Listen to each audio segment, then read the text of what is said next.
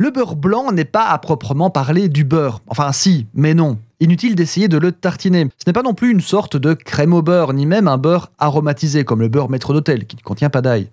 Le beurre blanc est une sauce émulsionnée qui tient plus de la béarnaise ou de la sauce mousseline que du demi-sel à tartiner. On commence à être coutumier, mais savez-vous que selon la légende, le beurre blanc a été fabriqué pour la première fois par erreur? Ce serait à l'origine une béarnaise ratée dans un restaurant de poissons de la région nantaise de la fin du 19e.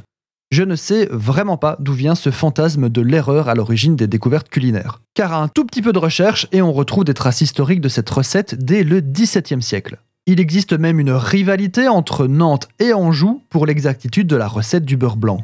À Nantes, on le termine au beurre et à Anjou à la crème, donnant deux résultats certes goûtus, excellents avec le poisson, mais très différents en bouche. C'est pour ça que beaucoup vont préférer les termes de beurre nantais et beurre angevin pour différencier les recettes. Comme quoi les Italiens n'ont pas le monopole des discussions à base d'ajout de crème ou non dans certaines recettes. Mais parlant de recettes, quelle est la recette?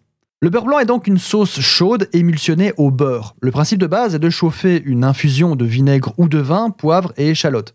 On appelle ça une gastrique. Et suivant comment on prépare sa gastrique, nous allons avoir telle ou telle sauce. La béarnaise, par exemple, c'est une gastrique à base de vinaigre, poivre, échalote et estragon. La gastrique du beurre blanc est vin blanc, échalote et poivre. On jette le tout dans une sauteuse et on fait réduire. Une fois réduit, on jette des carrés de beurre demi-sel et on fouette sans arrêt, sans couper le feu.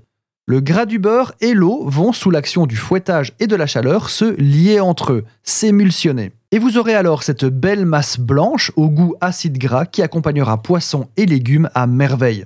Et là, il y a deux écoles. Ceux qui laissent les échalotes et ceux qui filtrent la sauce pour s'en débarrasser. Pour moi, c'est un faux débat. Chacun fait fait fait ce qui lui plaît plaît plaît. Un peu comme le poivre, certains en mettent, d'autres pas. Vous pouvez ajouter un peu d'eau froide juste avant le fouettage du beurre pour vous aider, car l'émulsion chaude, c'est de la cascade. Entraînez-vous avant, car c'est un peu traître. Mais quelle satisfaction